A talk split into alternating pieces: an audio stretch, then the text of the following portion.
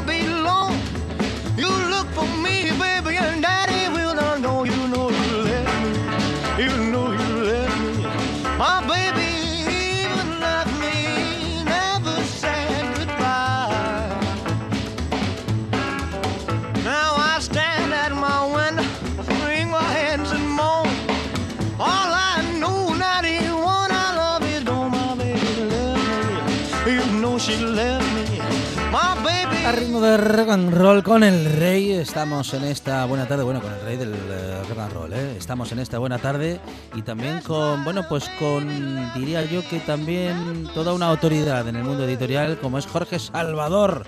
Jorge, ¿qué tal? Buenas tardes. Buenas tardes, Alejandro. ¿Qué Bueno. tal? Bueno, no sé si autoridad así de esa manera, pero bueno, aquí estoy. Bueno, quien está en el mundo editorial desde hace algunos años y además edita libros y además los escribe, bueno, pues algo ya va ganando en ese terreno, Jorge, de modo que Bueno, a- a- bueno, pues eh, eh, en esos términos al menos eh, sí que puedes considerarte una autoridad ahora que además eh, de seguir siendo editor en PC Plata, también te conviertes en editor o al menos, eh, bueno, pues en este caso lo haces con la editorial leonesa Eolas y con esta esas croquetas del señor Kel- del señor Keller, Jorge. ¿A ti te gustan las croquetas? hombre, me encantan las croquetas. Es una, uno de mis platos preferidos. Pero bueno, en este caso son unas croquetas literarias, ¿no? Sí, Eh, sí. Ya las llamamos croquetas. Mira, esa es una cosa graciosa que ha salido. Bueno, claro, el título ya lo dice todo, pero Mm. pero ya todo el mundo se refiere al libro como las croquetas y no eh, los relatos del libro, ¿no? El, el libro de las relato es una croqueta. Claro, bueno, ese es el juego. El libro de las croquetas. Bueno, Jorge, eh, las croquetas nos gustan a todos, parece, ¿no? Que incluso hasta, incluso las que son, vamos a decir que industriales, a- acaban por gustarte un poquito, al menos. Eh, es lo que intentas también con estas croquetas, que guste a todos, eh, que esos relatos humorísticos nos gusten a todos por igual. Bueno, esa es la idea, ¿no? Eh, en realidad los relatos, el, el punto en común que tienen es el, la intención humorística, la, la comicidad, ¿no? Y, y sí, yo creo que pueden gustar a todo el mundo, incluso ahora si quieres hablamos del, del, del homenaje que esconde este libro al, claro. al escritor Javier Tomeo, Sí, pero incluso el que no sepa quién es Javier Tomeo ni lo haya leído también puede disfrutar perfectamente y al 100% de, de los relatos, que como digo, bueno, transitan varios varios géneros, pero pero la intención humorística es, es la clave del libro. ¿Qué tiene Javier Tomeo que Salvador, eh, Jorge Salvador le quiere hacer un homenaje? Bueno, pues eh, es un escritor que, que me ha marcado mucho eh, como, como lector, eh, como editor. eh, yo Ujú. intenté en su día también editar varios de sus libros o reeditarlos, las, las, las primeras novelas suyas de los años 60. Y, y bueno, yo lo descubrí, pues, eh, y, y también es el origen de este libro, ¿no? En una entrevista que le hicieron a, a Javier en, no, recuerdo el programa, el otro día me lo preguntaron y no y no acabo de dar con él porque pensaba que era el de el de negro sobre blanco, pero pero no es ese, es otro. Bueno, en total eh, era una entrevista en la que me, me, me llamó poderosamente la atención el mundo que él describía o, su digamos su, su literatura, ¿no? Eh, surrealista, kafkiana, eso por un lado, y por otro me llamó la atención que él decía en aquella entrevista que eh, él eh, estudió criminología porque, porque creía que le ayudaría a escribir novelas. Y yo en aquellos tiempos estaba estudiando criminología en la Universidad de Oviedo. Y entonces, mm. pues fue, no sé, una, una casualidad simpática que me hizo ir corriendo a la, a la librería a, coger los primeros eh, títulos de Tomeo y desde ahí pues ya pues tengo toda la toda, toda su obra completa no bueno te has encontrado con ese escritor a, admirar a querer y bueno y, e, e incluso a emular Jorge bueno, mm, no tanto emular, porque en, realidad mm, eh, eh, intentar emular a, Tomeo o imitar su estilo es bastante complicado, ¿no? Eh, Tomeo siempre fue considerado un escritor eh, raro, insólito, así un poco marginal. Eh, él, cuando empezó a escribir en los años a finales de los 60 y, durante toda la década de los 70 eh, estaba a la contra totalmente de lo que se publicaba en, o, lo que se escribía en, aquellos momentos, no que era el realismo social y él y él pues era mm, un rupturista, ¿no? Eh, sus personajes son personajes solitarios, anómalos, eh, le gustan, le encantan las asimetrías eh, y, sus novelas, pues, eso son em, entre la ironía, el, humor, el surrealismo, el absurdo. Eso fue una total ruptura y para mí también, bueno, pues llegar a su a su obra lo sentí así, ¿no? Em, no, emular no, pero bueno, eh, en todos los relatos de, las croquetas del señor Keller, lo que intento es, eh, pues eso, eh, que, la, que los lectores pasen un rato divertido y, jugar con todas las posibilidades que nos da el, lenguaje, ¿no? Y, con todas las posibilidades también del humor. Un eh, médico no debería tratarse a sí mismo. Algo así sucede con un editor, porque como editor que eres, has ido a buscar editorial, Jorge. Bueno, sí, eh, a ver, yo siempre, siempre que me han preguntado, eh, bueno, la poca gente que había leído una parte de este libro, porque lo terminé durante, durante el verano, eh, siempre me ha dicho, es que esto encaja perfectamente en la colección de pez de plata en la risa floja. Claro. Y dije, bueno, pero es que eso es trampa, ¿no? eso es como autoeditarse, digamos. Eh, no, yo prefería eh, encontrar a un editor eh, que apostara por ellas, eh, y, igual que yo apuesto por todo lo que publico en Pez de Plata.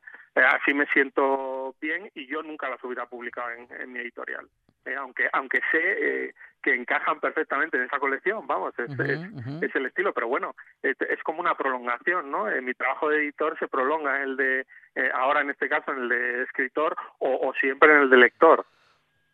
Estamos hablando con Jorge Salvador, creador, escritor ¿eh? de las croquetas del señor Keller. Eh, bueno, pues homenaje a su escritor favorito y a ese escritor con el que tuvo muchas coincidencias. Jorge, eh, ¿coincides en el sentido del humor? ¿Coincides con tu escritor favorito en ese sentido? ¿O el tuyo es, bueno, vamos a decir que solamente tuyo? Bueno, mm, si, si te refieres a, cómo aplicar ese humor a, la literatura, no coincido del todo con él, porque eh, Tomeo era un, un escritor, eh, sus personajes en realidad eran, eran personajes eh, dominados por la soledad, ¿no? Eran personajes incluso a veces eh, tristes, y, pero tenía un, un sentido del humor eh, absurdo, irónico, eh, que, que bueno, que, que, también es interesante y, también lo aplico yo en, en, algunos de los relatos. Mi humor eh, en estos, en estas croquetas eh, es un poco más estrafalario. Son eh, personajes totalmente eh, salidos de madre, eh, personajes extravagantes.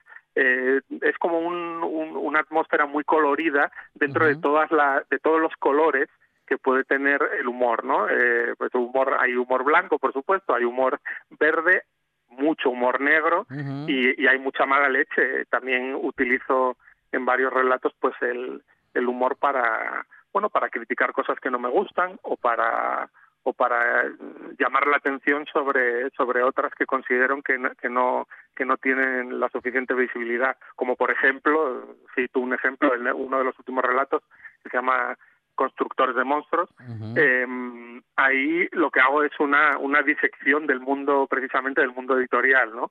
Y de, y de todas las, de todo el mundillo este, de los críticos literarios, de la prensa, de, de los editores, de, me río un poco de mí mismo también. Y, y bueno, como, eh, ese es un ejemplo, pero bueno, hay, hay bastante, va, va, a ir transitando el que, el que lea el libro desde, desde el inicio o picoteando va, va a pasar por muchos eh, registros y cada vez más raros. Eh, el viaje es, intenso. Bueno, el humor que nos lleva a donde queramos ir, Jorge, y que tú lo has utilizado justamente para recorrer, bueno, pues diferentes géneros dentro de lo que es el género literario del relato. Eh, como acabas de describir, pues haces y llevas el humor a la fantasía, también al género negro, al histórico e incluso, bueno, al surrealismo o la ciencia ficción. Bueno, todo se puede decir con humor y el humor puede valer para todo, incluso para reivindicaciones, Jorge.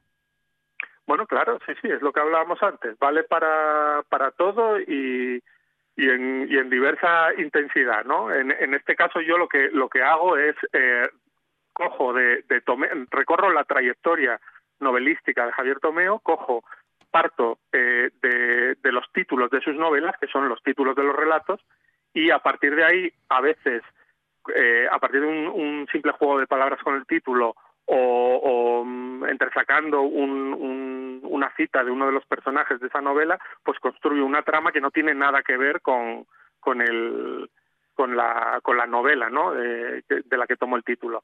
Y y nada, ese, ese es el, el digamos el proyecto no ficticio, ¿no? De, de la de, de, la novela. Por eso dijo el problema de la no ficción, que es como se subtitula. Pues eh, la no ficción es precisamente esa, eh, los títulos de los relatos de, de Javier y, y, el recorrido por toda su, su trayectoria novelística.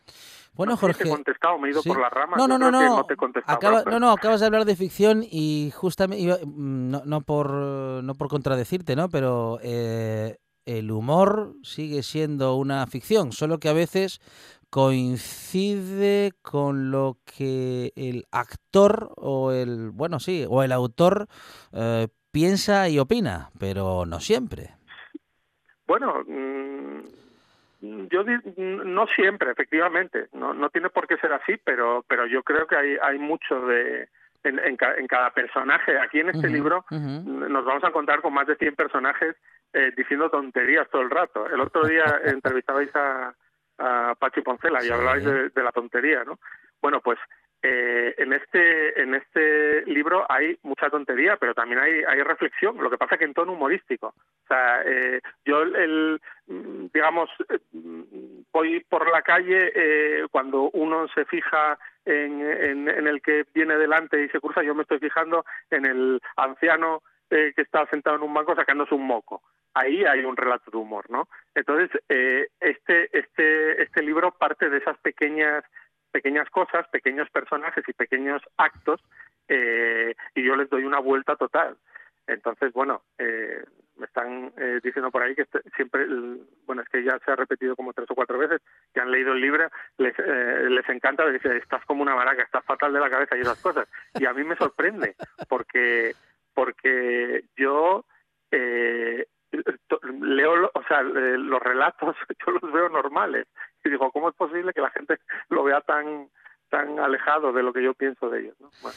Bueno, bueno. Jorge, eh, relatos, en este caso 30 relatos, eh, bueno, uno por cada una de las novelas que publicó es. Javier Tomeo, ¿no? Uh -huh.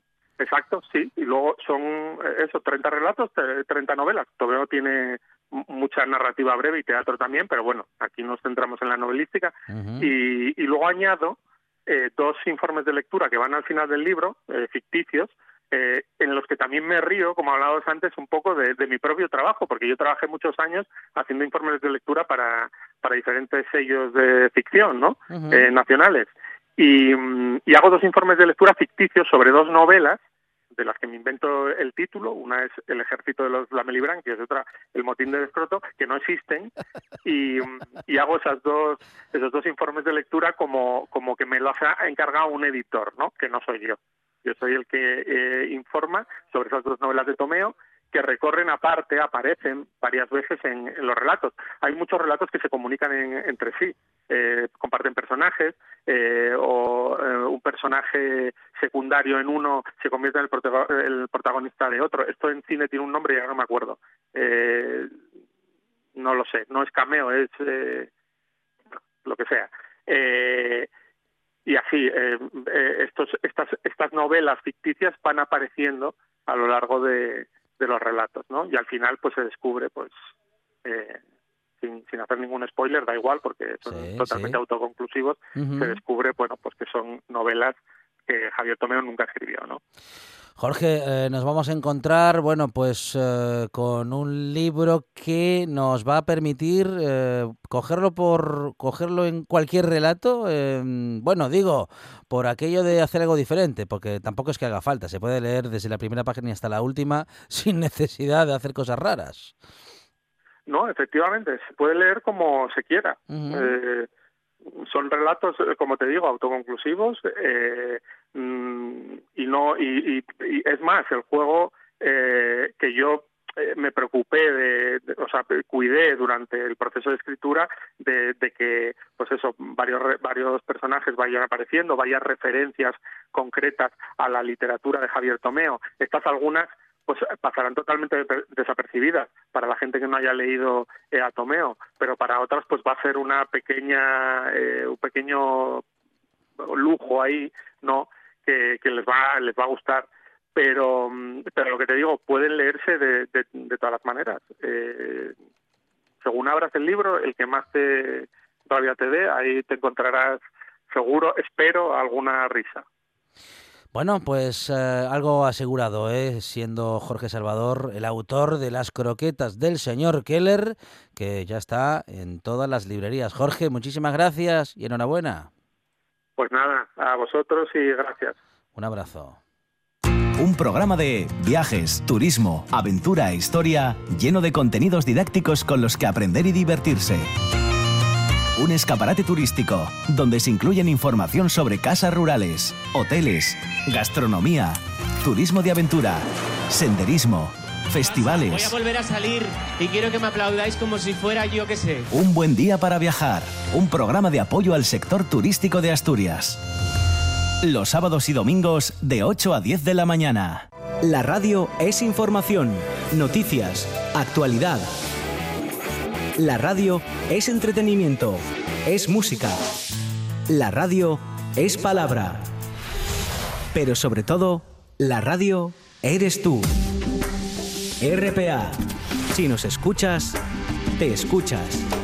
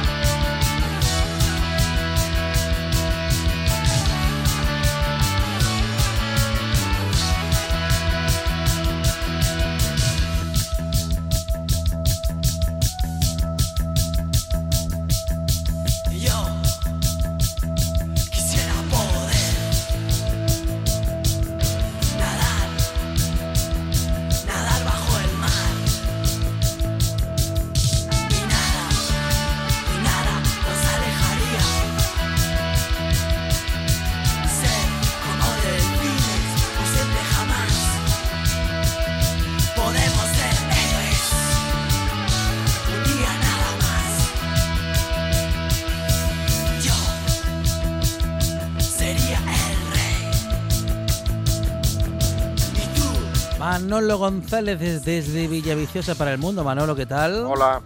Pues una tarde de invierno preciosa. De invierno, ¿eh? Aquí, En otoño. Bueno, ahora para un poco, pero estuvo como hora y media lloviendo que como nunca se había visto. Vaya, hombre. El tiempo en Villaviciosa, por Manolo González. Sí, es que hoy nos ha llamado la atención, dije, pero bueno, ¿por qué llueve tanto? claro, bueno, bueno.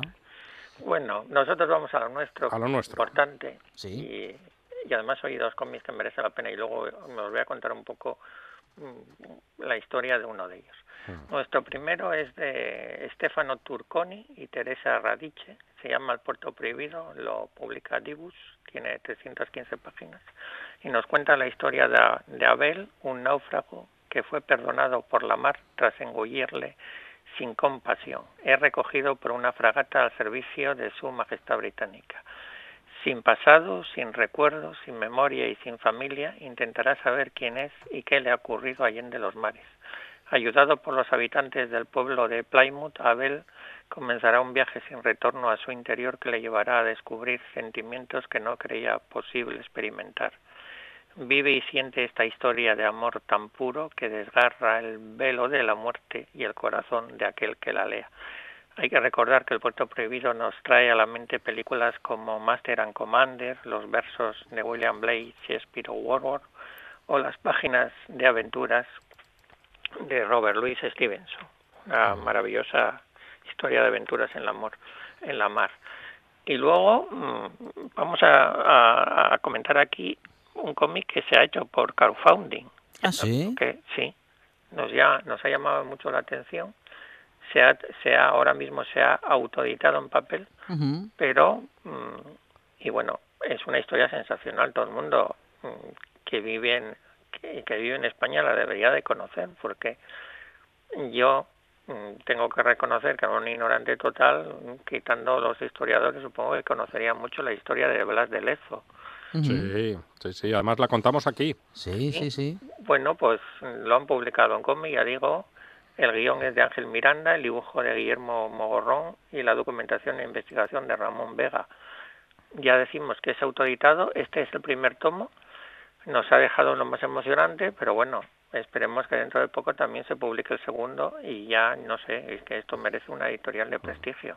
Sí, si llega a ser anglosajón, tiene peli seguro, Manolo. No, bueno, una no, tendrá cinco partes, por lo menos. Es, es una vergüenza lo que pasa en España y yo no sé cómo no se defiende un poco la historia. Bueno, pues vamos a recordar un poco que en el año 1741 tuvo lugar una batalla insólita por el control del Nuevo Mundo. Edward Vernon se abalanzó sobre Cartagena de Indias con 200 navíos y 30.000 hombres, la mayor flota que había visto América. Allí le esperaba Blas de Lezo, con tan solo seis barcos, un ojo, una pierna y un brazo. Una tropa española compuesta por 3.000 hombres realizó una defensa inaudita contra los ingleses, una resistencia con tantos conflictos dentro como fuera de sus filas. El resultado de esa lucha dictaría el futuro de dos continentes. Así que vamos a recomendar a todos que lean Hablas de Lezo, una de las batallas más increíbles de la historia, como nunca antes había contado. Qué bueno, Manolo, qué bueno, qué bueno. Sí, de verdad, este va a ser aquí un auténtico boom. Blas de Lezo, de verdad, porque es un personaje, bueno, pues un poco olvidado en la mm. historia de España.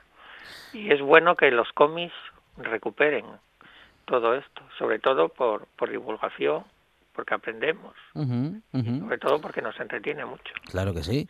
Bueno, Manolo, eh, la literatura, que duda cabe, que es un buen medio para acercarnos a la historia y hay algunos formatos que, bueno, que, que resultan especialmente atractivos, ¿no? Porque es, porque encima la ves. Eh, una cosa es que lo leas y en este caso, pues te divierte los dibujos. ¿eh? porque son fantásticos dibujos. Ya, ya digo que el mundo del cómic es algo que, bueno, no, no es porque yo lo diga, ni porque ellos, ni porque sea muy fan, ni porque, bueno, a mí me gusta muchísimo, pero todo el mundo que descubre el cómic, vamos, dice, siempre dice, pero bueno, yo esto como no lo descubrí antes, ¿entiendes?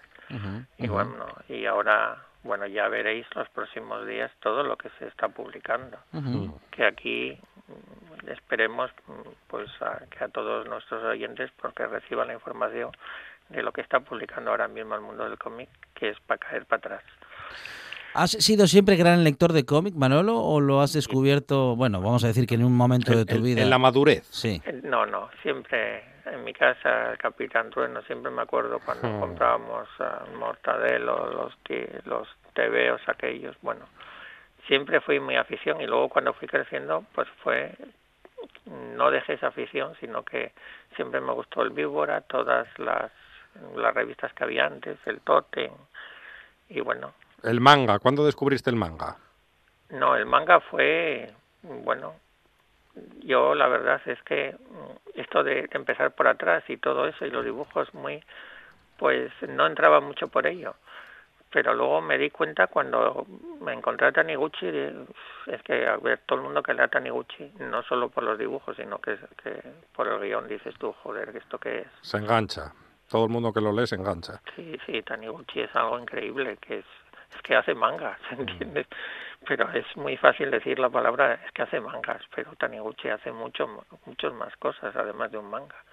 Entonces ahí ya descubrimos muchos autores japoneses y ahora vamos ya veis los, las, las ferias estas de, de la cultura nipona que, que hacen aquí en Asturias que es un boom en toda España y hay mangas además para todos los gustos. Manolo González, lo tenemos que dejar aquí que tenemos eh, conexión con los servicios informativos. Manolo, muchas gracias, un abrazo. Hasta luego. Servicios informativos en RPA, rueda de prensa de Adrián Barbón.